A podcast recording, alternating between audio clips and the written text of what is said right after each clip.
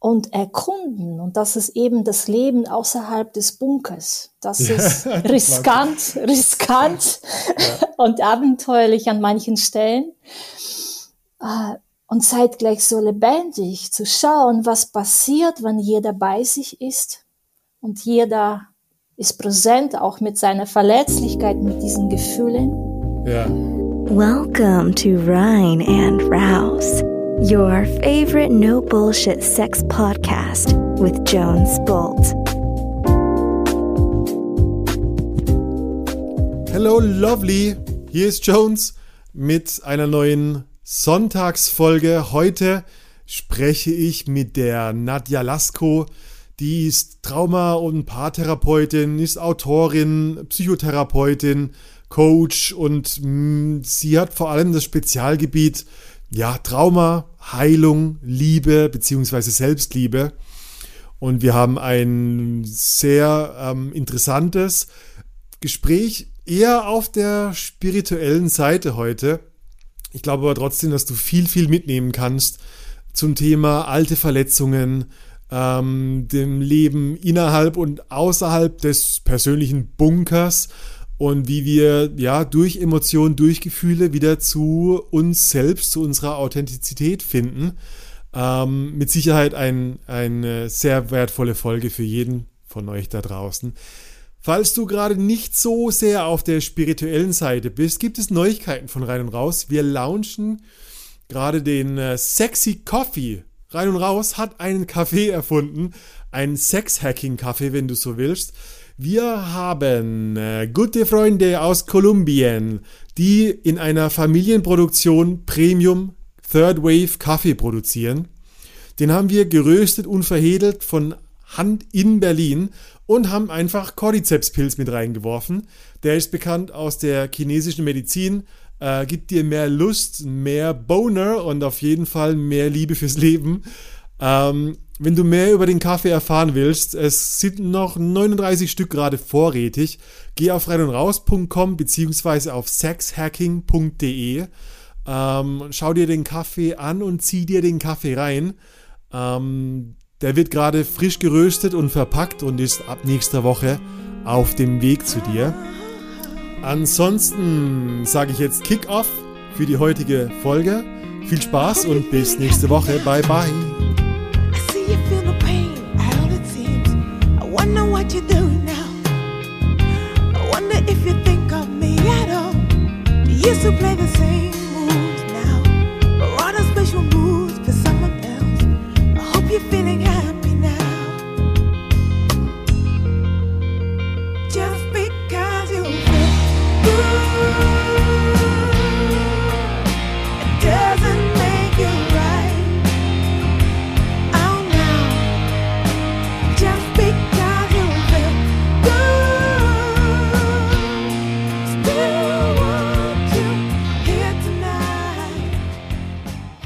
Nadja, well, welcome to Rein und Raus. Ja, vielen Dank. Schön, dass ich da sein darf. Ja. Ich lese, ich lese gerade. Ähm, Nadja Lasko, Trauma- und Paartherapeutin, Speaker, Autorin, Sängerin, Heilpraktikerin für Psychotherapie, systemischer Coach, Anglis Anglistik und Psychologie hast du studiert. Meine Güte, über was reden wir eigentlich heute? Lass uns über alles reden. Ja, vielleicht über alles Wesentliche. Ja. Oh ja, auch schön. Was ist das, was ist das Wesentliche? Ja, für mich ist das Wesentliche, äh, ja, vielleicht die Liebe. Ja. Die Liebe ist für mich wesentlich. Ich habe auf deiner Website auch äh, oft das Gefühl gehabt, dass bei dir viel um das Thema Liebe geht. Und, äh, aber ich glaube, das ist nicht so diese, ja, diese stereotype äh, esoterische Liebe, sondern dass es bei dir sehr viel um, um Echtheit geht. Und als ich so drüber nachgedacht habe, über was wir sprechen könnten, dann dachte ich mir so, wow, ähm, ein Traumatherapeut, den ich kenne, der fasst Trauma so zusammen äh, mit allen Dingen, die wir glauben, nicht aushalten zu können. Intensität. Und dann dachte ich mir, wie viele Leute haben eigentlich insgeheim Angst vor der Liebe? Ja, Ich denke, die meisten. Ähm, ja? Und die meisten, ja, tatsächlich. Ähm, ich denke, die meisten Menschen haben gar keine Vorstellung, was Liebe ist. Aha. Ich denke, wir identifizieren uns mit Konzepten von der Liebe, auch mit, mit Liebesillusionen oder mit dieser ähm, ja, romantischen, romantischen Vorstellung. Ja. Genau. Es kommt eines Tages der Prinz auf dem weißen Pferd. und da bin ich gerade zufällig in der Nähe und mhm. wir sehen uns an und dann ja, und dann ist es Liebe. Es. Genau, genau. Ja. Und er macht mich glücklich und ich mache ihn glücklich und dann ist er sozusagen mein Ein und Alles und umgekehrt und dann Aha. leben klingt, wir glücklich. Das klingt vor allem so, wir haben ja kurz vorher geplaudert, so dieses Thema Eigenverantwortung an andere abgeben. Und das hm. klingt, die Geschichte klingt ja auch so, als, als wäre das ein Gefühl, was mir andere geben. Ja, hm. genau, das, das hast du sehr gut beschrieben. Ähm, ja, ich denke, die meisten Menschen bleiben tatsächlich in dieser kindlichen Vorstellung der Liebe oder Liebessehnsucht stecken. Hm. Mhm. Dieses, ähm, wenn ich mich so und so verhalte, dann liebt mich die Mama oder der ja. Papa. Und genau, das heißt, da entsteht quasi durch diese Geschichte, die wir als Kinder erleben, eine gewisse Abhängigkeit und Projektion nach außen. Genau. Es kommt mhm. einer oder eine und genau, wenn ich mich entsprechend verhalte, mich entsprechend, ja, entsprechend bin, dann liebt er mich oder sie. Und dann entsteht mhm. dieses Gefühl der Liebe. Mhm. Ähm, mhm. Genau. Aber ich glaube, mit, mit der echten Liebe hat es nichts zu tun. Was ist der Unterschied? Was, äh, also ich, ich verstehe das, äh, so die, das Konzept von Liebe ist eher so dieses vielleicht angenommen sein oder akzeptiert sein. So, wenn mich jemand mag, dann kann ich mich auch mögen. Und ich glaube, so Selbstliebe auf der anderen Seite oder Liebe allgemein ist dann eher ein Gefühl, was erstmal bei mir entsteht und dann vielleicht geteilt wird. Hm. Ja, das könnte man so, so beschreiben. Und tatsächlich ist das Wort Selbstliebe sehr wichtig. Das ist ein Schlüssel zu, ja. zur Liebe. Und ich denke tatsächlich, es ist erst dann möglich zu lieben, echt zu lieben, mhm. wenn ich mich selbst liebe. Und die Frage, was heißt es, mich selbst zu lieben, ja. ähm, ist tatsächlich nicht ganz so leicht zu beantworten. Ja. Also man könnte es meinen, also auch hier kommen Menschen so mit äh, Ideen, ach mhm. ja, ich kaufe mir ein schönes Kleid. so. gönne, gönne mir ein, ein leckeres Essen. Und das mag an der Oberfläche stimmen. Ähm, ich habe entdeckt, zuerst ist es wichtig zu verstehen, wer ist denn eigentlich dieses Selbst? Aha. Ja. Also mich selbst lieben, wer, wer, ist der, wer ist derjenige in mir, der den anderen Teil liebt? Oder was meinst du mit dem Selbst? Ich meine, ähm, ich meine, dass wir, ich habe die Erfahrung gemacht, auch als Traumatherapeutin, und in meinem Fall war es genauso. Ähm, ich bin gespannt, was du dann äh, von dir erzählst, wie es bei dir Gerne. gewesen ist. Bei mir war, war es so, dass ähm, ja, ich in einem Umfeld aufgewachsen bin, wo ich so wie ich war, so wie mein Wesen war, nicht geliebt wurde. Ich bin auf die Welt gekommen in einer Familie, wo Eltern einfach ganz schön beschäftigt waren, mich mit sich selbst, mit eigenen Themen und Traumata. Und ich habe erfahren, ich muss mich anpassen an ihre Vorstellungen. Ich muss irgendwie bequem sein, funktionieren. Mhm. Und mhm. Ähm, ich habe sehr schnell gelernt und ich erfahre, dass das sehr vielen, wohl den meisten von uns passiert. Ich muss mein Ich Bin abspalten, meine Lebendigkeit abspalten.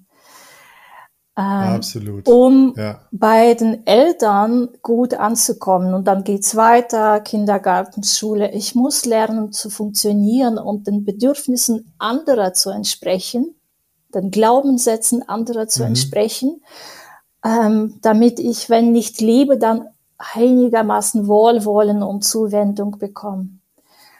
Und so entwickeln mhm. mhm. wohl die meisten Menschen auch eine falsche Identität. Sie spalten sich von, von der eigenen Lebendigkeit ab, von den eigenen Ich, ich bin und das ja. vergessen wir dann tatsächlich, wie wir damals waren. Ja. Und dann glauben wir etwas ja. anders zu sein. Wir verstricken uns quasi mit unseren Eltern, mit ihrer Psyche. Mhm. Wir verstricken uns auch mit unseren Überlebensstrategien. Und dann im ersten Absolut. Moment, ja. wenn der Mensch sich auf den Weg macht, um zu erkunden, was es heißt, mich selbst zu lieben, steht er vor der Frage, okay, aber welche Bedürfnisse sind überhaupt die meinigen? Was heißt, mich hm. selbst zu lieben? Wer bin ich denn überhaupt? Und das ist eine mhm. ganz spannende Reise. Ja. Ja, willkommen im Club.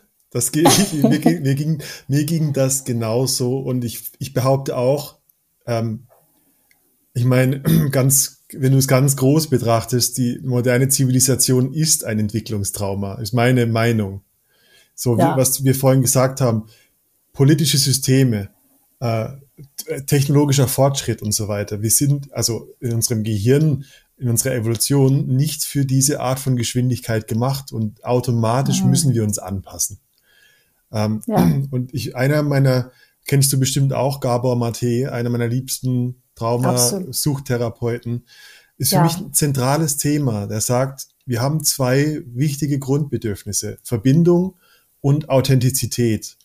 Und wir müssen oft unser authentisches Ich abschneiden, damit wir die Verbindung zu unseren Eltern, zu der Umgebung nicht verlieren, weil die uns bestrafen für unser authentisch sein. Ja, genau. Jeder, jeder kennt das, wer der zappelig in der Schule war, der musste das authentische Zappeln abschneiden, damit er in der Schule funktioniert. Ja. Und wer zu viele Fragen, also auch aus meiner Vergangenheit, wer zu viele Fragen stellt, wird abgeschnitten. Weil oft, mhm. und ich glaube, das ist das Problem, die Eltern in dem Moment mit der eigenen Scham nicht zurechtkommen, nicht die Antwort zu wissen. Es ja. ist leichter zu sagen, halt jetzt die Klappe und stell nicht so viele Fragen, als auch zu entlüften, dass ich mein eigenes Trauma habe und auch etwas nicht weiß und auch nicht richtig funktioniere. Ja. Und absolut. das ist, glaube ich, das, was sich so nach vorne vererbt.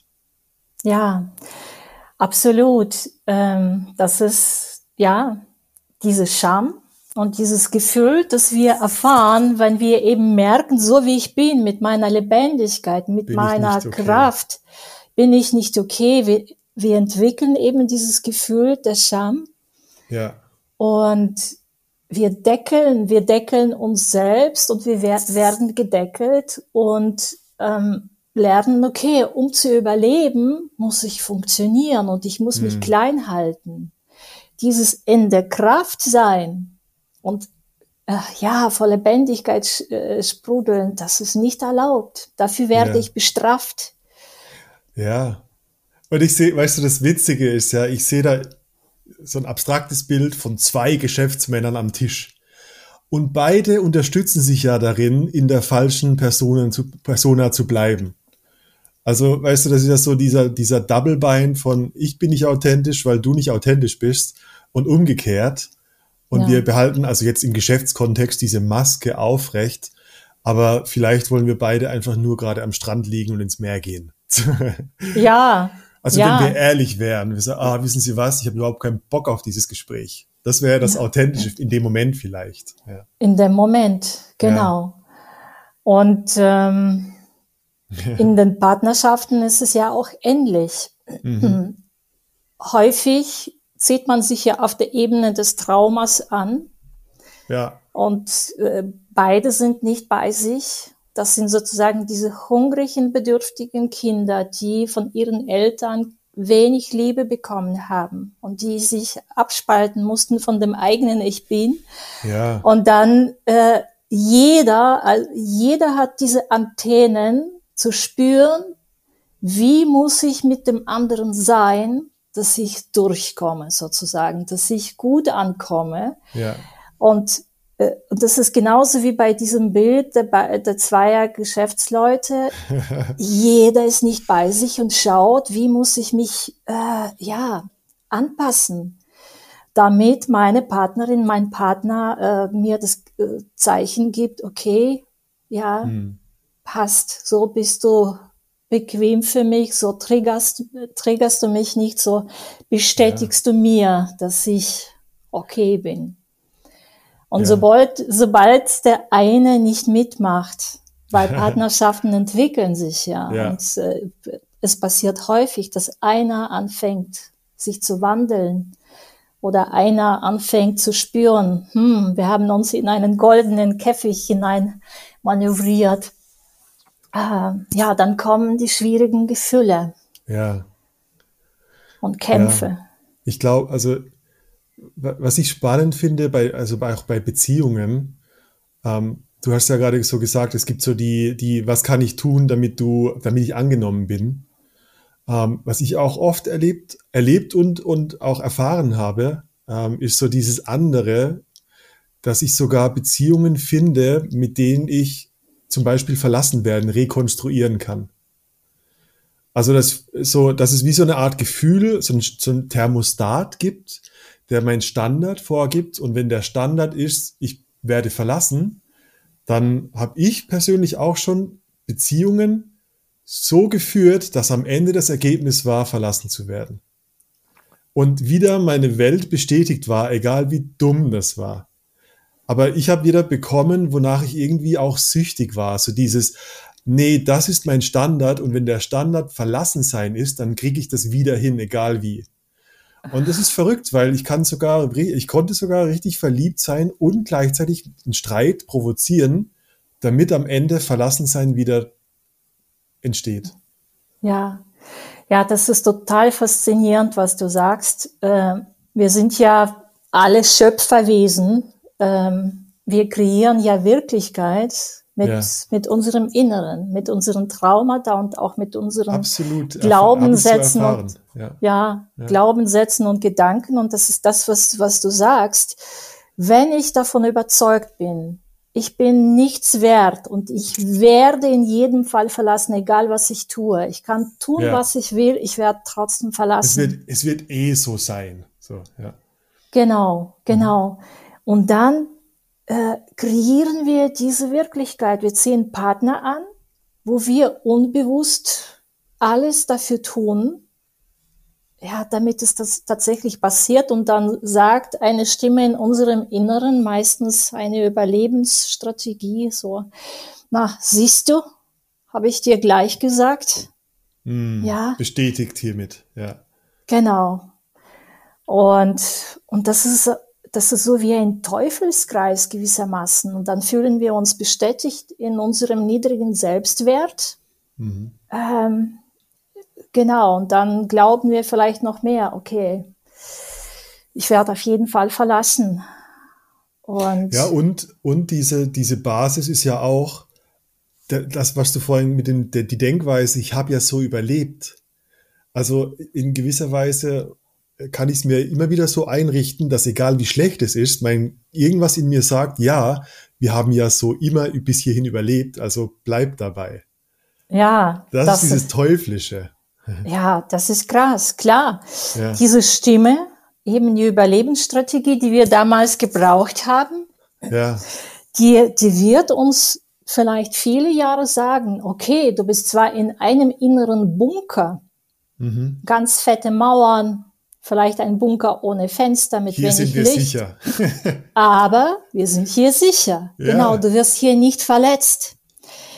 Ja. Und genau, und viele Menschen verbringen sehr, sehr viele Jahre in einem Bunker oder in einem inneren Käfig, ehe sie dann merken, okay, ähm, ist es nicht, ähm, äh, ja, ehe sie sagen, ähm, es ist nicht wirklich das Leben, das ich führen will. Hm. Gibt es denn nicht eine andere Möglichkeit? Und häufig braucht es Situationen im, im Leben, äh, die uns zu diesem Punkt bringen, dass wir merken, okay, jetzt reicht's.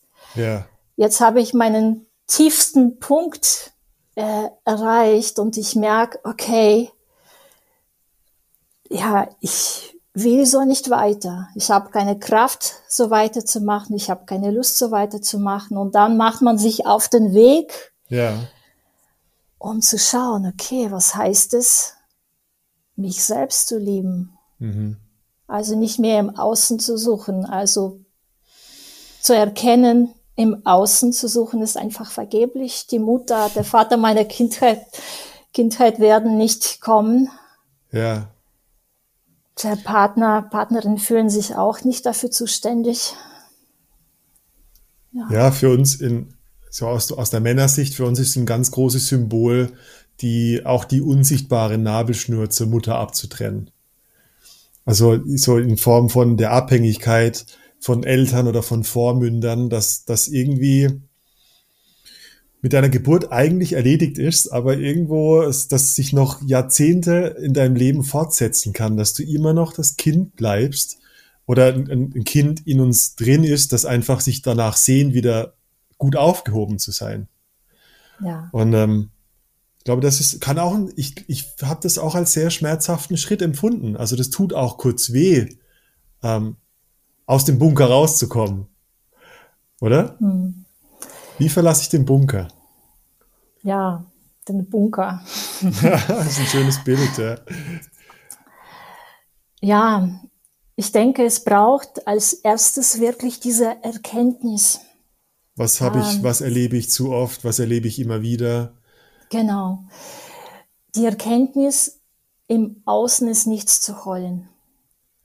Also im Außen ist nichts zu holen. Und ja. ähm, das ist wirklich eine kindliche Überlebensstrategie. Und das ist das innere Kind, das in unserem Inneren alleine ist und hungrig ist. Mhm.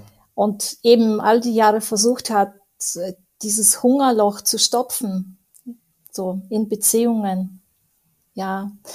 Und ähm, mit dieser Erkenntnis macht man sich auf den Weg und merkt, okay, scheinbar bin ich zuständig. Und es geht um die Frage, bin ich denn bereit, ab heute die beste Mutter, die ich mir vorstellen, für mich zu sein? Mhm. Also zu meiner äußeren Mutter durchtrenne ich die Nabelschnur. Wir Frauen müssen es auch tun. Ja. Mhm. Und auch zu unseren Vettern gewissermaßen. Ja, und ähm, ja, und ja auch der Vater, äh, der Vater zu werden, für mich, der, der beste Vater, den ich, den ich mir vorstellen kann. Ja. So, so. und mhm. mit dieser ersten Auseinandersetzung, okay, bin ich bereit, kommt dann auch äh, die Frage, okay, wie geht das eigentlich? Ich habe das nämlich nie erlebt. Vielleicht mhm. du auch nicht. Ja. Ich habe keine Vorbilder gehabt. Wie ist man keine eine Chance. gute Mutter? Nein. Also ich glaube, die wenigsten wissen es und die, die es wissen, die wissen es halt für sich, aber nicht für dich. Genau, gut, wie wenn sie das eigentlich. Ja? Wie, wie kann ich mich selber lieben? Keine Ahnung. Ja? Da bin ich doch wieder beim Kleid kaufen oder bei neue Schuhe. Ja. Aber das ist es halt nicht, stimmt's?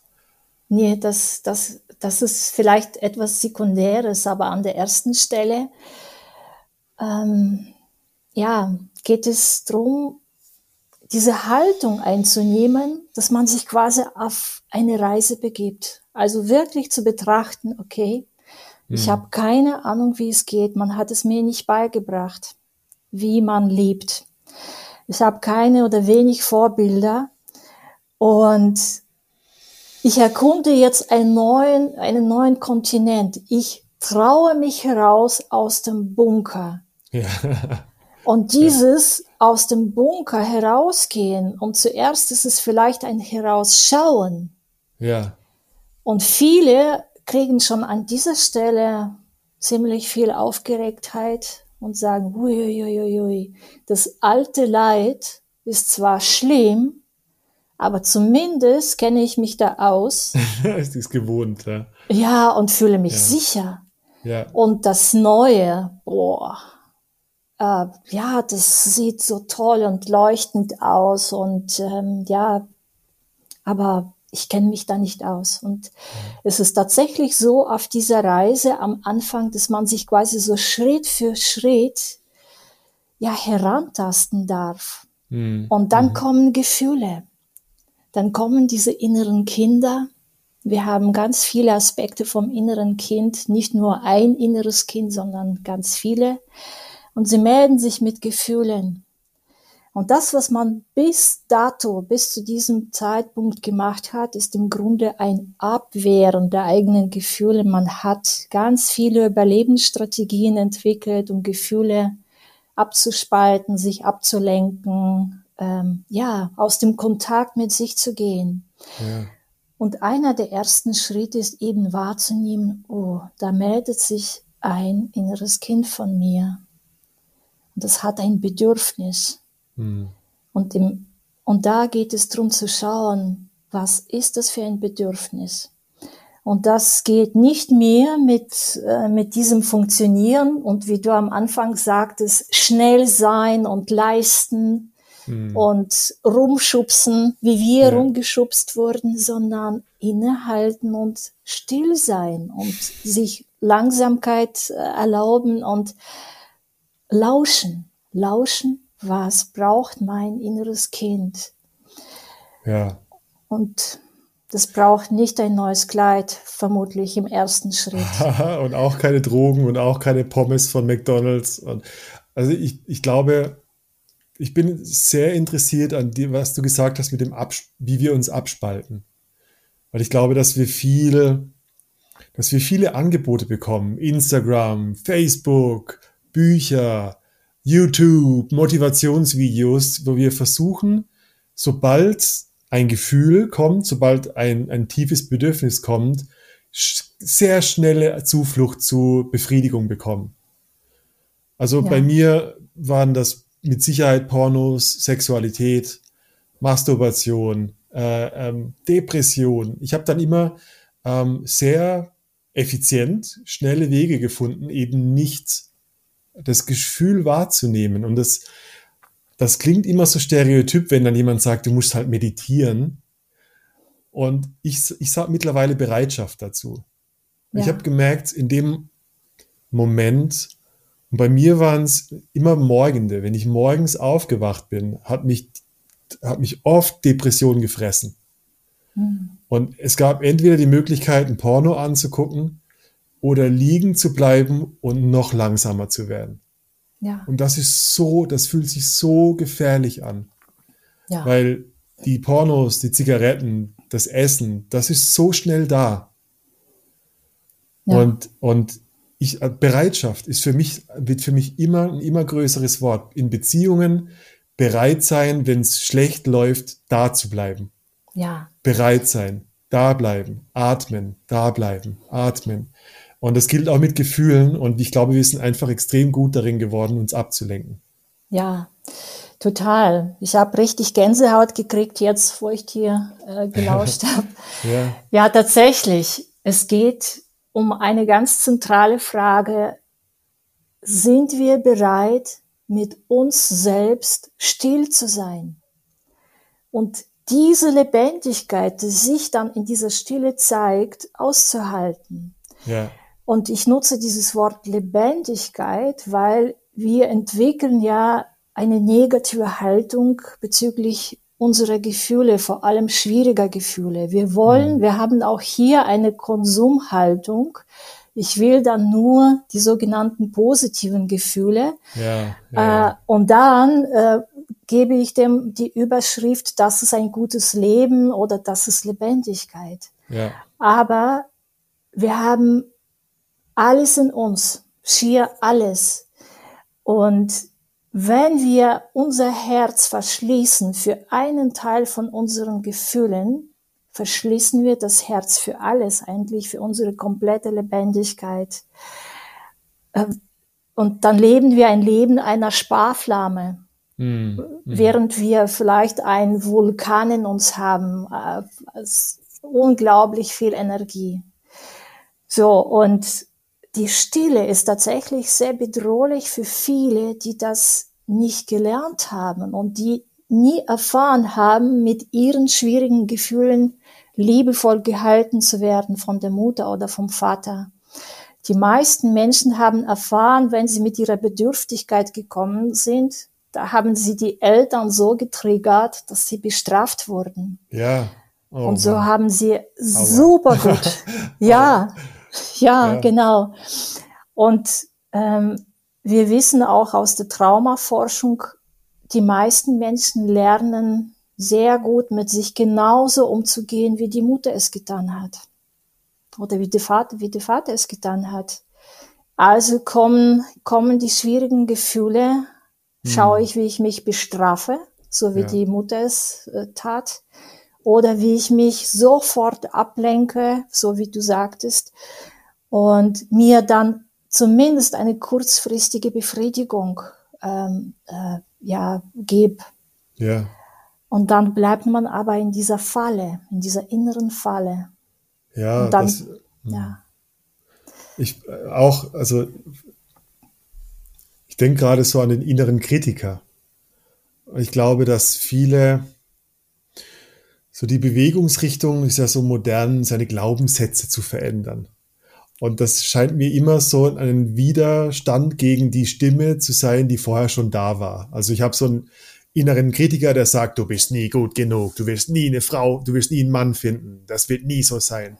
Und ich, ich bin mir sehr bewusst, dass der innere Kritiker immer nur eine Übersetzung von meinem inneren Gefühl ist.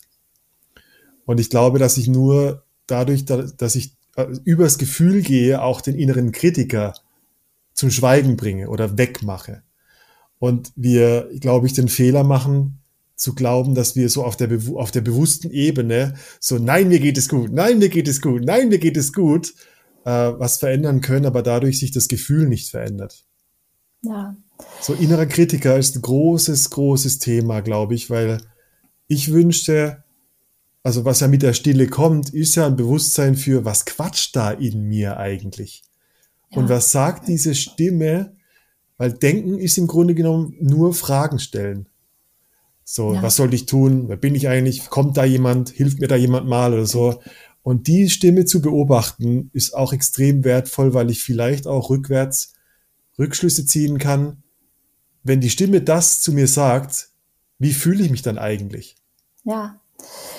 Ja, das ist total spannend ähm, und ich glaube auch relativ komplex. Ja. Ähm, ich glaube nämlich, und das ist auch das Thema, was heißt, mich selbst zu lieben? Mhm. Auf welche Stimmen höre ich eigentlich, wenn ich mehrere Stimmen in mir habe? Ich glaube, wir haben eben viele unterschiedliche Anteile in uns. Und wir haben eben die kindlichen Anteile.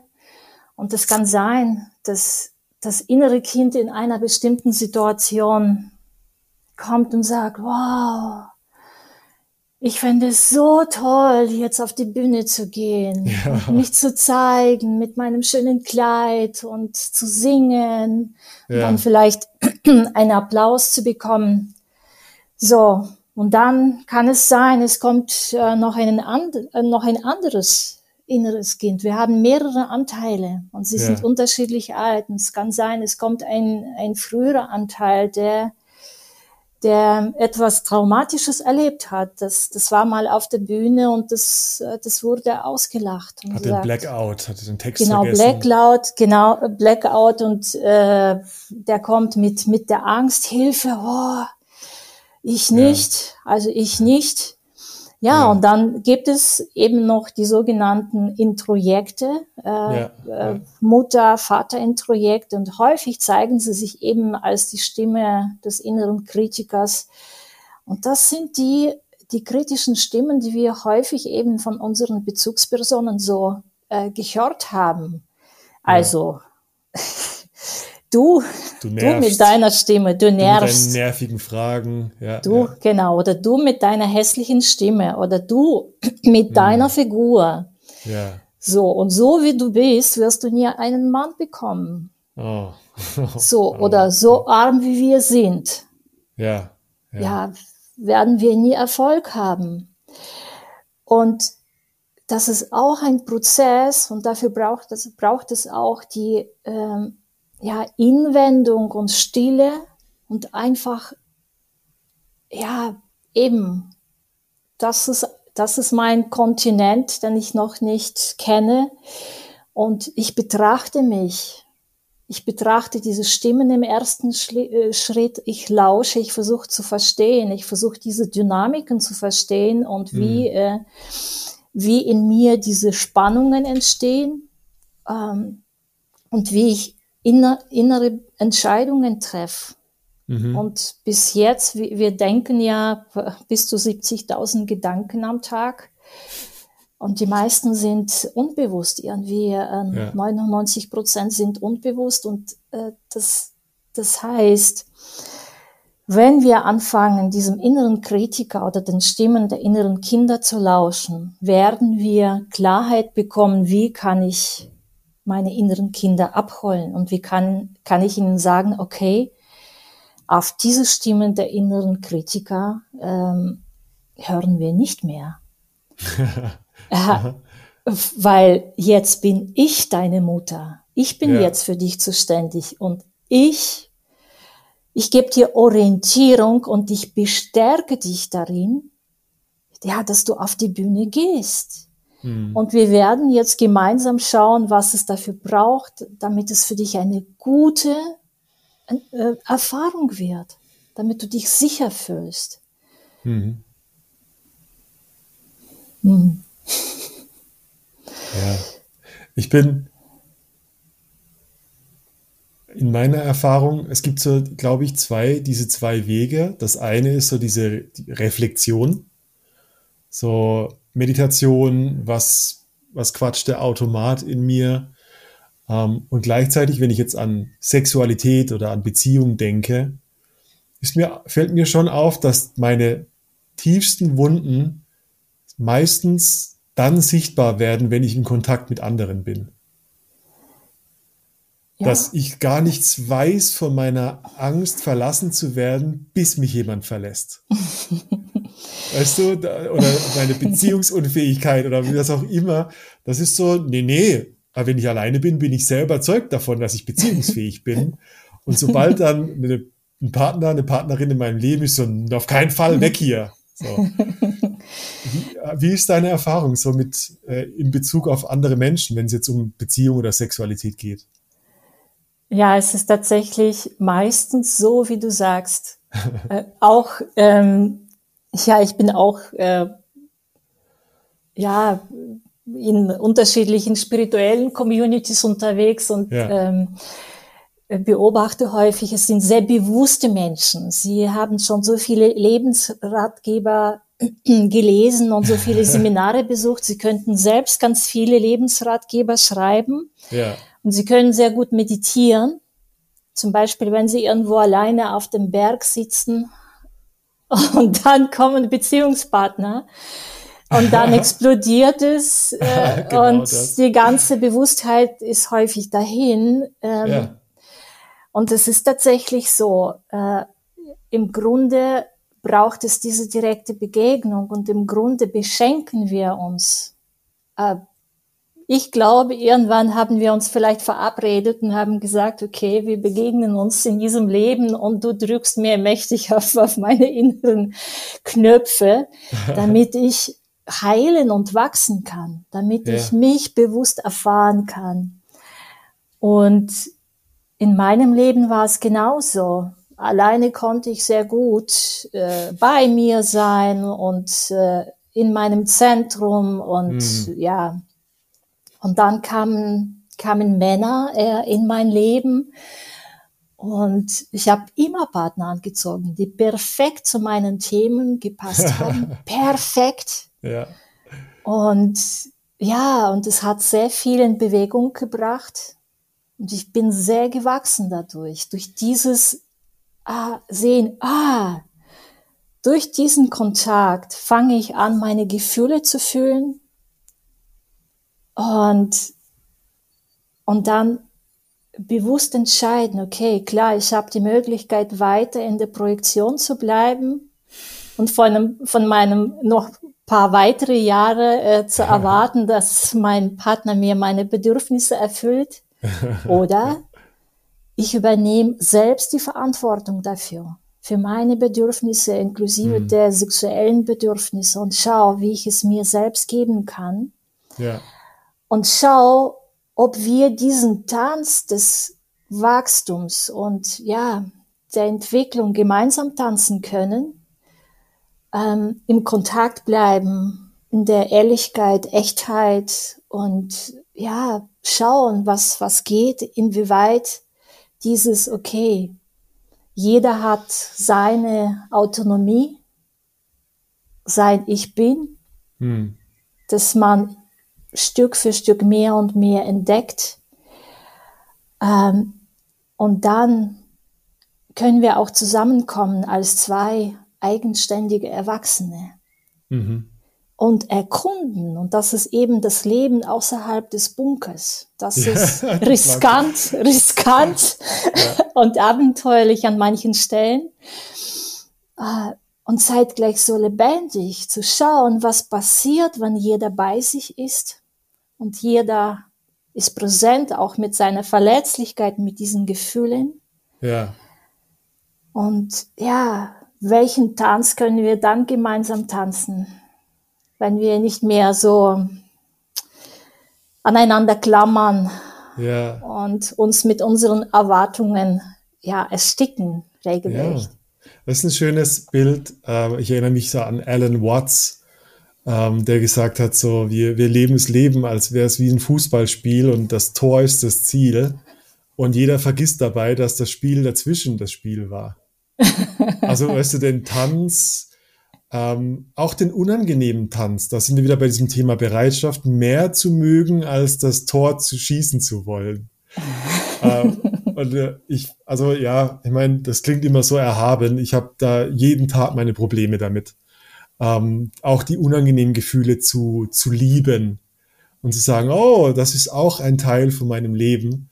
ähm, und vielleicht sogar das Salz in der Suppe, auch wenn es mir gerade nicht so richtig schmeckt. So. Mhm. Und ich glaube, wenn ich, ähm, weißt du, ich überlege mir gerade so, jetzt hört jemand zu und denkt sich so, ja, scheiße, ich habe ja gar keine Ahnung von meinen, äh, wie, wie ich das mache, wie ich keine Beziehung mache oder wie ich meine Beziehung vielleicht schlechter mache oder wie ich so diese Traumata reinszeniere. Und ein Tipp, der ist mir gerade sehr präsent. Ich habe gestern wieder etwas drüber gelesen äh, den ich einfach mal rausgeben will. Ähm, mhm. Wenn ich den Leuten äh, eine Strategie geben wollen würde, wie sie sich selber auf die Schliche kommen, dann denk mal zum Beispiel drüber nach, ähm, also wir stellen uns jetzt vor, jemand hat keine Beziehung und stellt sich mhm. vor, ich will eine Beziehung. Sich bewusst zu werden, wie stelle ich mir die Beziehung vor? Also stelle ich mir die Beziehung vor als etwas, wo dann irgendwann eh Streit kommt und ich eh verlassen werde.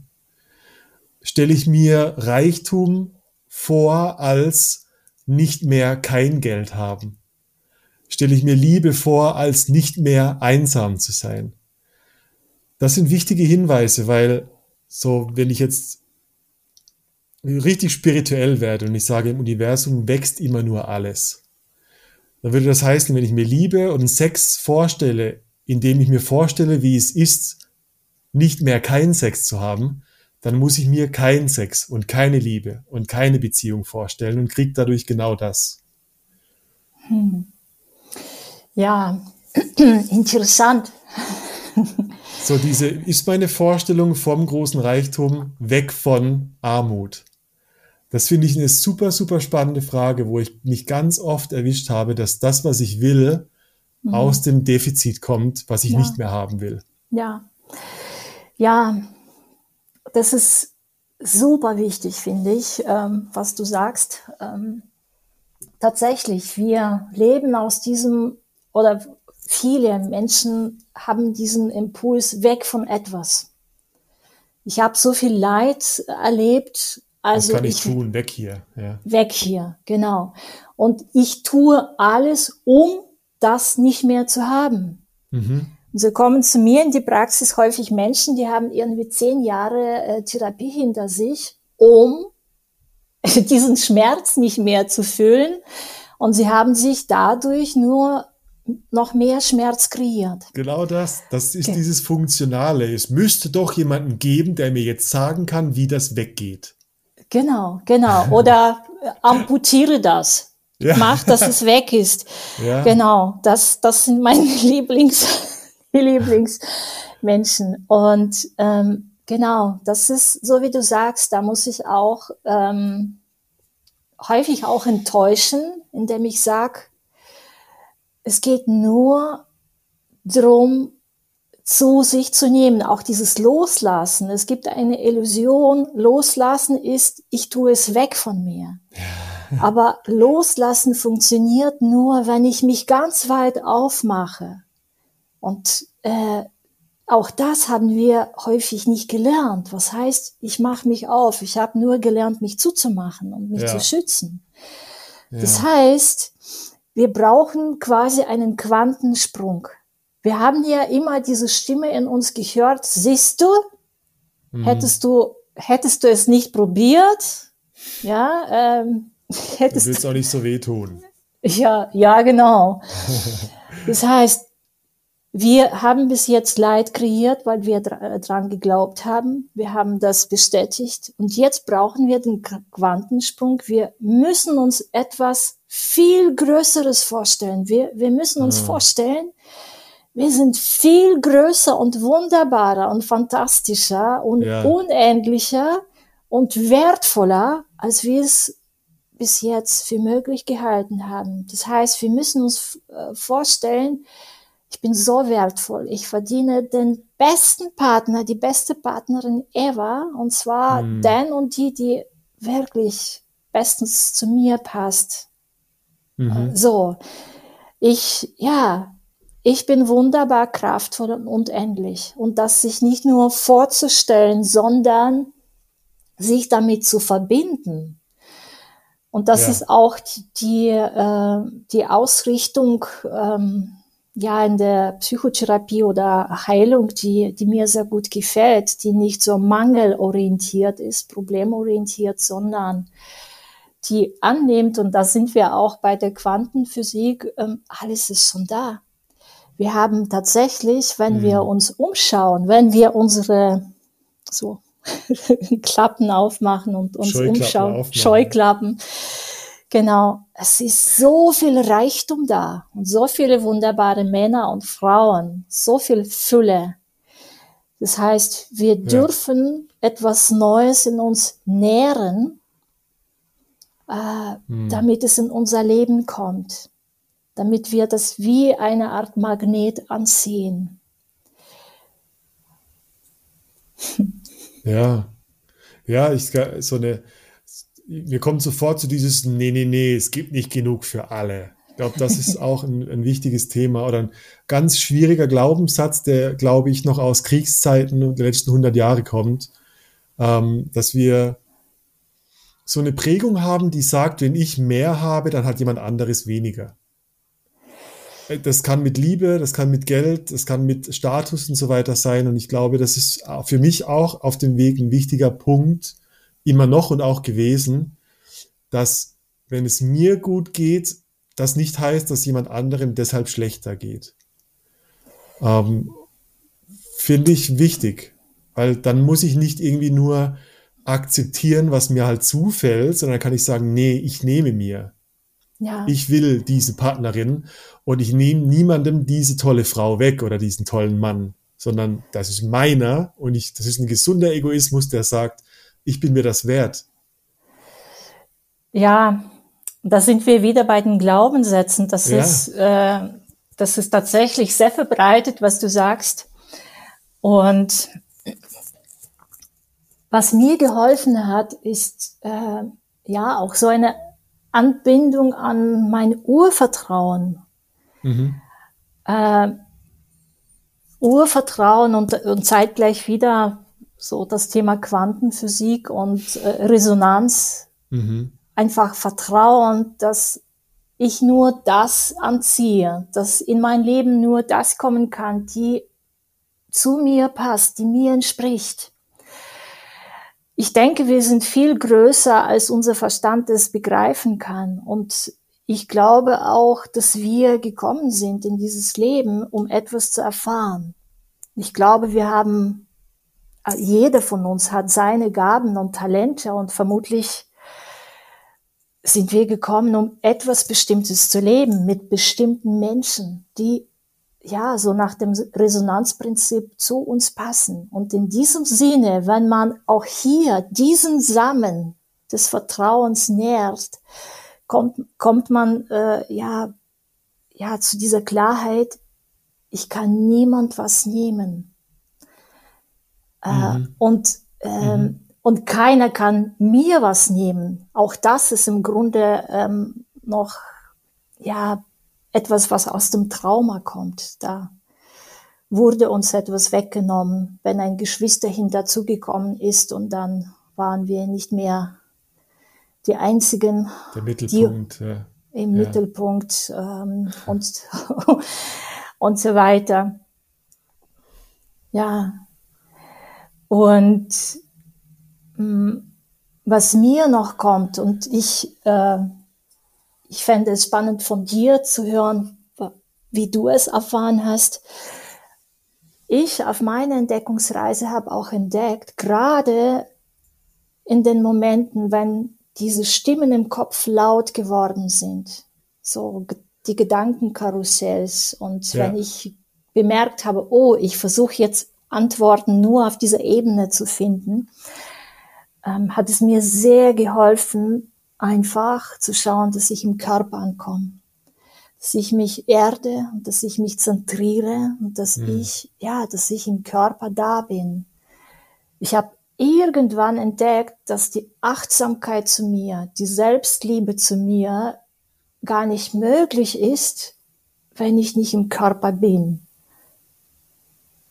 Ja. Ich überlege gerade, wie ist das bei mir? Hm. Also ich glaube, zweiseitig. Äh, so, wenn die, also was, wenn ich, wenn, wenn, ich so eine Phase habe oder Stimmen in meinem Kopf, die so, äh, alles ist blöd, keiner liebt mich, ähm, dann glaube ich, also einerseits dieses Reinzoomen, das ist für mich in den Körper kommen, das ist für mich ganz viel wenn ich es wahrnehme, dann ist es ja schon eine Idee. Ich habe die Stimme im Kopf und ich höre die und sage, oh, die sagt, keiner liebt mich. Wenn ich aber reinzoome, dann merke ich, dass es auch eine Stelle in meinem Körper gibt, wo diese Emotion entspringt. Kann mein Herz sein, kann mein Bauch sein. Viele Leute sagen den Bauch. Ähm, bei mir war es viele Zeit so ein schwarzes Loch im Bauch und ich glaube auch, man sagt das in verschiedenen Therapieformen, so das Zentrum des Ich also mhm. das schwarze Loch im Bauch ist, ich bin nicht okay. Ich ja. bin nicht. Ich bin nicht. Ich glaube, das ist schon allein der Hinweis für das Thema Authentizität. Der Bauch, der sagt, ich bin gerade nicht. Mhm. Ich bin jemand anderes, aber ich bin nicht ich. Und das Reinzoomen ist für mich das Verkörpern, wirklich neugierig zu sein, wo ist die Quelle meiner schlechten Gefühle? Wo genau? Nicht sagen, ja, ja, irgendwo im Bauch, sondern nee, nee, richtig rein meditieren, wo ist diese eine Zelle, die diese, dieses schwarze Loch produziert. Und ich glaube, wenn du, das braucht ein bisschen Mut, Bereitschaft, da zu bleiben. Und für mich fühlt sich das an, als könnte ich diese Stelle totstarren. Wenn ich lang genug wirklich in, in diesem Erlebnis bleibe, dann merke ich, dass ich Emotionen nur wahrnehmen kann, wenn sie sich bewegt. Hm. Emotion pulsiert, vibriert, hat eine Form, ist zackig, ist schwer. Ja. Wir können Emotionen sehr genau benennen, wenn wir die Fähigkeit erlangt haben. Das braucht manchmal ein bisschen Übung. Ähm, und je besser ich diese Kontur von einem schlechten Gefühl benennen kann, umso scheuer wird das Gefühl, glaube ich. Wie so ein scheues Tier, das dann abhaut. Mhm. Also, also das Reinzoomen ist für mich wie so eine Art Abenteuerreise. Ähm, je, je genauer ich werde, umso präziser wird die Realität um mich herum auch dadurch. Ja. Und dann, was witzigerweise passiert, wenn sich das Gefühl löst, dann, dann zoome ich fast schon riesig raus. Und ich habe so dieses Gefühl von, wow, ich war so tief in mir drin, aber wenn ich rauszoome, wenn ich die Weltkugel vom Mond aus betrachte, was für ein Quatsch. Da kommt so diese Erleichterung, wo ich mir denke, wow, ich hatte so riesige Probleme, aber im Kontext vom Großen und Ganzen ist, ah, ist nichts, was hier passiert. Ja. Also ich habe so eine Akzeptanz, dass mir geht's gerade dreckig. Vielleicht geht's mir sogar eine Woche dreckig. Aber wenn ich rauszoome und mein, keine Ahnung, 80, 100 Jahre langes Leben betrachte, ist es nichts. Und in dem Moment entwickle ich so einen kleinen, also so ein bisschen so eine Respektlosigkeit meiner Probleme gegenüber. Ja. Auf eine ja. gute Art und Weise. Weil ich dann wieder sagen kann, so, und weil das so ist, liebe ich mich jetzt. Punkt. Ich bin ja. gut genug. Jeder, der jemals vor mir auf der Welt war, war genauso und ist genauso gut genug. Es gibt keine Hierarchie. Niemand ist über dir, niemand ist unter dir. Wir sind alle, keiner hat eine Ahnung, was auf der Welt passiert. Nicht wirklich. Und ja. in dem Moment ist es so eine Erleichterung, dass ich da wieder raus bin aus diesem ja. Aus diesem Strudel, aus diesem, boah, mir geht so schlecht, was ist denn los? Ja, reinzoomen, rauszoomen. Ja. Ja. Ja. Total schön. Das war jetzt mein Monolog. Also, ja, ja. ja, total schön. ähm, ich überlege, wie, wie gehe ich damit um? Ähm, ich merke für mich, ist es total wichtig, mit welchem Blick ich auf mich schaue.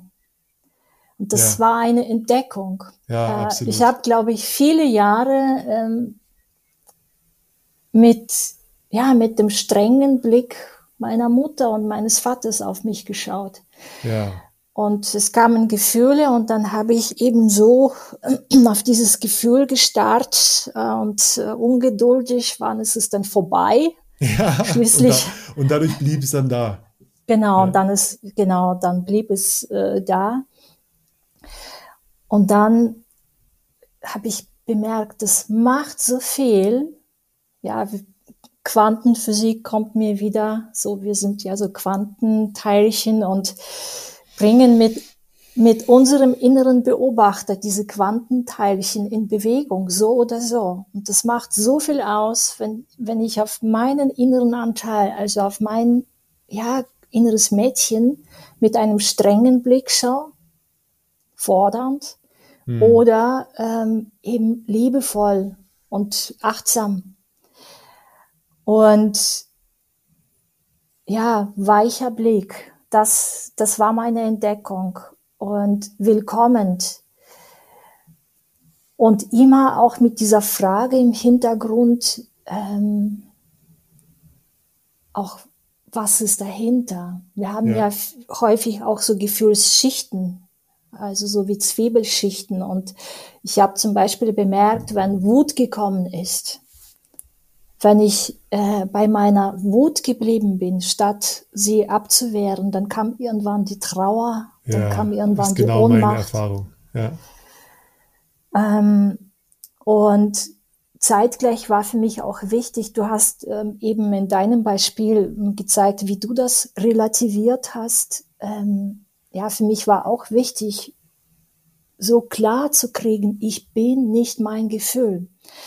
Wir sind ja sozusagen auch mit unseren inneren Kindern identifiziert, wie verstrickt und häufig kommen Erwachsene mit schwierigen Gefühlen und sagen, so, es geht mir schlecht, ich fühle das und das.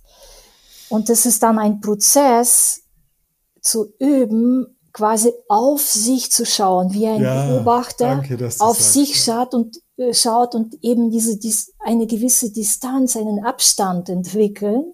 Ja. Und dann wird es möglich, auch diesen Dialog mit dem inneren Kind zu führen und sich selbst zu erklären, du hast es auch so schön gesagt, schau, wir haben etwas ganz Schlimmes erlebt und ich sehe deine Not. Hm. Aber das ist jetzt vorbei. Das hm. ist Vergangenheit und schau dich um mit mir gemeinsam. Die Welt sieht jetzt ganz anders aus. Und ich bin jetzt bei dir. Ja, und das ist nur möglich, ähm, eben, wenn man im Körper ist. Und du hast gezeigt, du hast eben auch erzählt, was du alles machst. Ich unterscheide eben auch so zwischen Körperempfindungen, also Körpergewahrsein und mhm. mhm. so ganz fein spüren.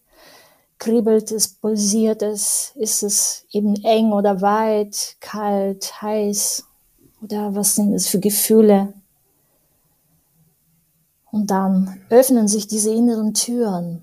Ja, das, ich glaube, dass, ich weiß nicht, du, ich habe mal öfter schon gelesen, so dass dieses durch das Nadelöhr gehen. das kennst du bestimmt auch so. Und das ist wirklich das Gefühl von, also dieses, wenn es jetzt ein schwarzes Loch im Bauch wäre, je besser ich das beobachte, glaube ich, umso mehr verdichtet sich das. Und es fühlt sich an wie ein kurzer Tod. Man geht durch dieses Nadelöhr der, oh mein Gott, das ist Wut, Trauer, Ohnmacht, alles auf einmal. Ich etwas in mir stirbt gerade und es fühlt sich wirklich so an. Mhm. Und danach kommt diese Öffnung. Ja. Ich bin so froh, dass ich das erleben durfte in meinen Therapien, weil ich weiß, dass ich vorher hätte ich dir das auch erzählen können, aber das wäre alles ohne Grundlage gewesen. Weil das ist ein Erlebnis, das kann man nicht abstrahieren. Da kann, man kann kein Buch über das Nadelöhr lesen und dann, ja, ja, genau, man muss da durch das Nadelöhr gehen. Nein, äh, geh durchs Nadelöhr und dann erzähl mir, wie es war. Ja, genau. ja, und an diesem Punkt wird es auch sehr spirituell, finde ich. Ähm, ja. Also das, was du sagst, das habe ich auch erlebt ähm, oder ich erlebe das immer wieder. Es hört ja nicht auf. Nur es wird ganz anders. Ähm, nachdem man durch ganz viele Nadelöhrchen ähm, durchgegangen ist, äh, findet man sich irgendwann auch in einer völlig anderen ja, Dimension. Das fühlt sich an wie ein völlig neuer energetischer Raum, mhm. Wo es viel leichter und lebendiger ist und äh, wo man nicht mehr damit beschäftigt, beschäftigt ist, die ganze Zeit das Tor zu schießen, sondern genießt einfach auch dieses präsente Sein im Jetzt und das Fließen aus dem Jetzt und äh, ja. Und ja dieser Prozess, wenn man sich so hingibt an diese Gefühle im Jetzt, die sich zeigen und da immer stiller wird und immer stiller und immer stiller, ja, ich habe das erlebt als, ja, durchgehend, das ist wie Ego-Tod gewissermaßen. Weil man könnte dann vermutlich noch eine weitere Sendung machen dazu, was ist eigentlich das Ego? oh Gott, ja. Aber ja, all diese Überlebensstrategien und inneren Kinder, die hungrig sind und die inneren Zuckungen, die dann entstehen, also das war für mich dann das Ego. Ähm, und als es mir gelungen ist, immer und immer wieder mich dem komplett hinzugeben in Stille und das in mein Herz zu nehmen, genau da durchzugehen, da öffneten sich die Türen in völlig neue Räume in mir, in mein Herz, in die neue Weite, ja, in die neuen Abenteuer. Ja, auch auch, auch in die spirituellen Dimensionen, die sich dann auf eine sehr geerdete Art und Weise öffnen. Es hat nichts mehr mit dieser von der Welt fliehenden Esoterik zu tun. Ja, von dieser, von, es ist kein spiritual bypassing mehr, äh, ja. den man ja auch genutzt, um ja. sich nicht zu fühlen, sondern das wird sehr bodenständig. Ja, das ist auch genau meine Erfahrung. Ja. Die richtige Spiritualität ist eine sehr Boden, eine sehr, sehr in der Realität verankerte Spiritualität. Da, da brauche ich keine Ideen mehr von irgendwelchen Engeln, die mir befehlen, was auch wieder so die Eigenmacht nach draußen gibt. Ja. Sondern es ist eigentlich eher so ein eigenes, ja, mein Gott, Gottbewusstsein. Es klingt auch so spirituell und es stimmt dann aber, weil du hast so eine, ich glaube, die Perspektive, die sich verändert auf ich und andere Menschen. Wie funktioniert, wie passiert das eigentlich? Ja. Und äh, so die Erkenntnis, dass die Welt nicht einfach nur passiert und ich komme zurecht, sondern ich passiere und die Welt kommt zurecht. so, ich glaube, so würde ich das zusammenfassen. Ja, ja, äh, das ist nicht mehr getrennt. Ja. Äh, früher habe ich gedacht, okay, wann beginnt das Leben? Wann beginnt das schöne Leben für mich? Und mhm. ich will so das andere Leben. Und heute ist es für mich so klar, jetzt wo ich mit meinem Inneren so im Kontakt bin und da verbunden bin mit all diesen Teilen von mir und all diesen Gefühlen und so reite diese inneren Wellen und ich weiß nie, welche Welle kommt jetzt als nächstes. Ja, ja, ja, und das ist jedes Mal ein, ein Abenteuer und ein Spüren und ein neues Entscheiden. Und jetzt weiß ich, das Leben bin ich und ich bin das Leben. Und das Leben des Außen ist ein direkter Spiegel meines Inneren. Und das Universum, das morphische Feld ist nichts anderes als ich. Ich bin das auch. Ich bin ein Teil davon. Und sobald ich aufhöre, mich abzutrennen, abzuspalten, und da fangen wir eben bei uns selbst an, ja, fließt mir all diese Fülle zu. Nadja, das war, ich, ich, könnte noch eine Stunde mit dir weiter plaudern und ich bin mir bewusst, dass wir schon, äh, schon eine Stunde haben und am Ende langsam sind. Ich fand aber auch, das waren schöne Schlussworte. Ja, glaube ich auch. Überall Fülle. Ich wünsche allen da draußen, dass, dass sie dieses Erlebnis haben, stimmt's? Ich glaube, dass viele Leute das haben. Ich glaube, dass fast jeder von uns vielleicht mindestens kurze Momente von dieser Fülle erlebt hat. Ja, das glaube ich auch. Und ich glaube, das macht auch ein bisschen, das hat für mich immer diesen Struggle, Struggle ausgemacht, weil ich wusste, hey, warte mal, ich habe diese Fülle schon erlebt, was war da anders? Das ja. hat für mich so ganz viel losgelöst von, nein, ich will das wieder haben. Total schön. Ja. Total schön, dass wir immer auch diesen Teil haben in uns, der es weiß. Ja, total. Ach, Nadja, wo können die Leute mehr über dich erfahren? Ach wo? ja, zum Beispiel online. Mhm. Habe ich mir gedacht. Genau, es gibt unterschiedliche Webseiten von mir. Äh, die eine heißt zum Beispiel love äh, evolution.de. Love wie Liebe. Denn wir haben ja heute auch mit Liebe angefangen. Ja. Wir haben gesagt, Liebe ist das Wesentliche. Ja, absolut. Ja. Genau. Und ich bin bei München. Ah, genau. Man kann mich im Internet finden und alle sind willkommen die inspiriert sind, sich bei mir zu melden. ja. Vielen Dank für das Gespräch. Bis bald. Bye bye. bye bye. Ciao.